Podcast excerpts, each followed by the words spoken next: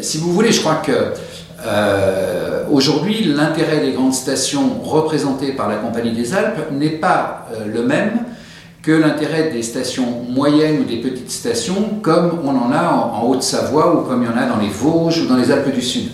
Donc il est évident que euh, la part du chiffre d'affaires à Noël est beaucoup plus importante dans les stations-villages qu'elle ne peut l'être dans les usines à ski gérées par la, par la Compagnie des Alpes.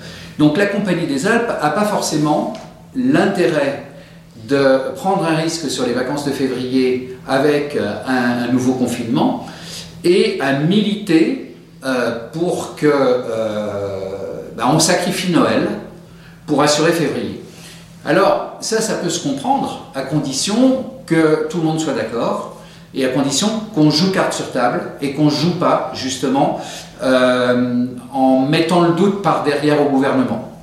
Donc moi aujourd'hui, je dis simplement que c'est dommage c'est dommage qu'effectivement on, ait fait une généralité parce qu'il y a des problèmes particuliers dans les grandes stations que moi j'appelle des usines à ski, c'est-à-dire qui fonctionnent avec des tours opérateurs, avec, euh, une masse importante de skieurs et avec, euh, euh, un chiffre d'affaires important. Et c'est c'est tout à fait louable, ça fait partie de l'économie touristique, il n'y a pas de souci.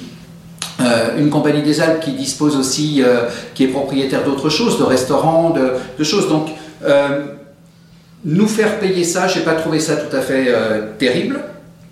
Et puis, euh, en plus, bah, le chômage de dire, de déclarer avant même euh, la réunion avec le Premier ministre ce qui s'est passé il y a 48 heures, de dire bah, on a mis au chômage technique notre personnel, ok, bah, dans ce cas-là, c'est le Covid qui va payer le, personnel de la Compagnie des Alpes, 3900 employés, dont 2500 dans les stations de sport d'hiver.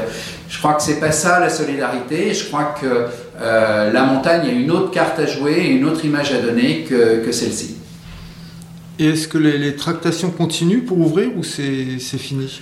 Alors les tractations continuent, mais on sait qu'aujourd'hui, euh, euh, la décision elle est quasiment prise. Donc, comme moi je l'ai déjà déclaré, se lamenter, c'est pas forcément la meilleure solution.